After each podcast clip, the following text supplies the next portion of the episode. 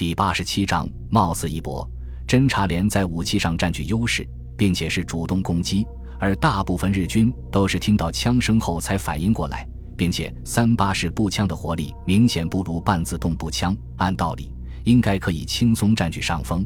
然而，日军士兵过硬的战术素养却把局势扳平了。几乎在哨兵的枪声响起的同时，日军士兵伸手抓枪、上子弹、瞄准、开枪，几个连贯动作在五六秒钟完成。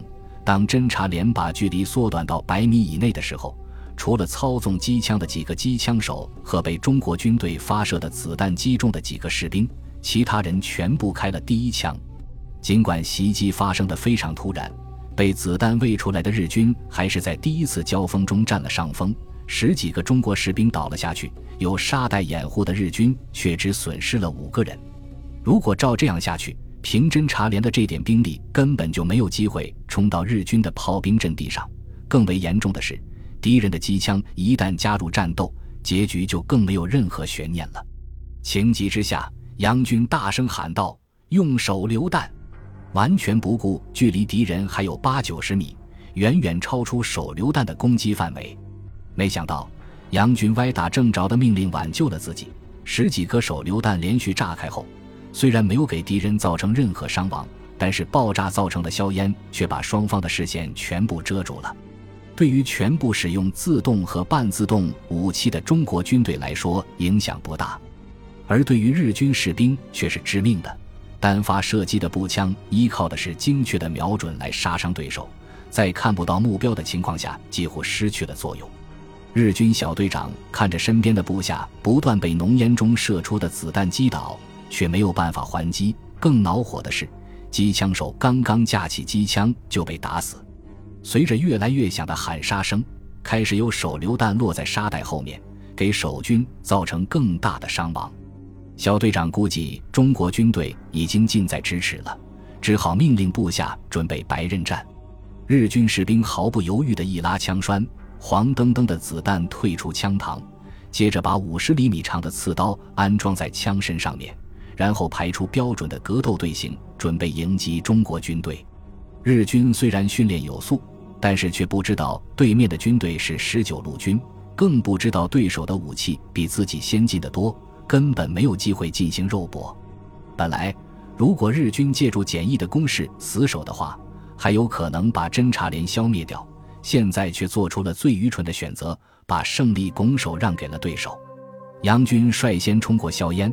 抬手一枪，先把冲上来准备突刺的日军打死，然后一梭子横扫，又打倒四五个。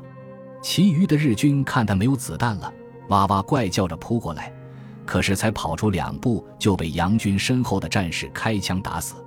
在半自动步枪悦耳的鸣叫声中，日军不断倒下，临死的时候脸上还带着不甘心的表情。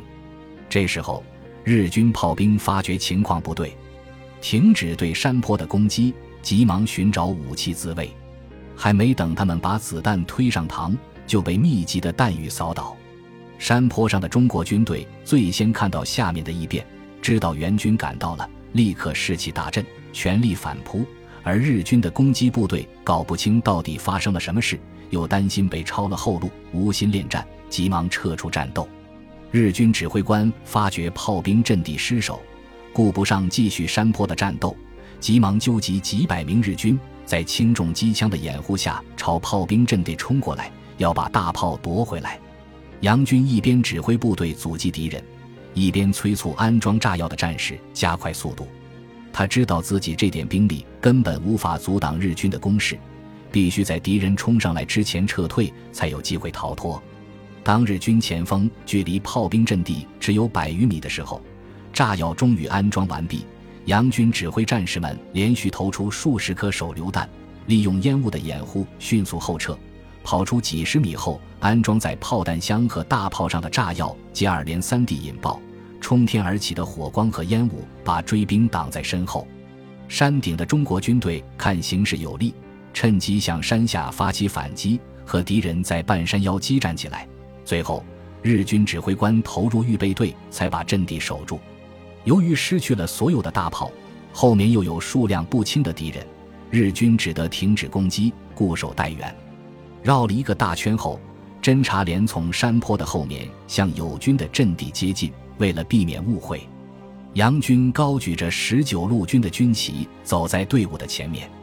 刚刚走到山脚下，前面的树林里就传出拉枪栓的声音。一个声音问道：“什么人？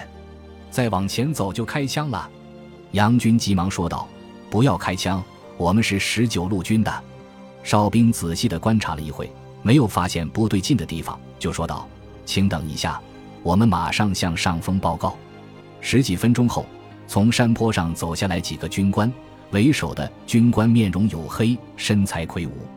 黑脸军官握住杨军的双手，感激地说道：“是你们袭击日军的吧？如果没有你们帮忙，我的阵地就守不住了。”几千弟兄也就交代了。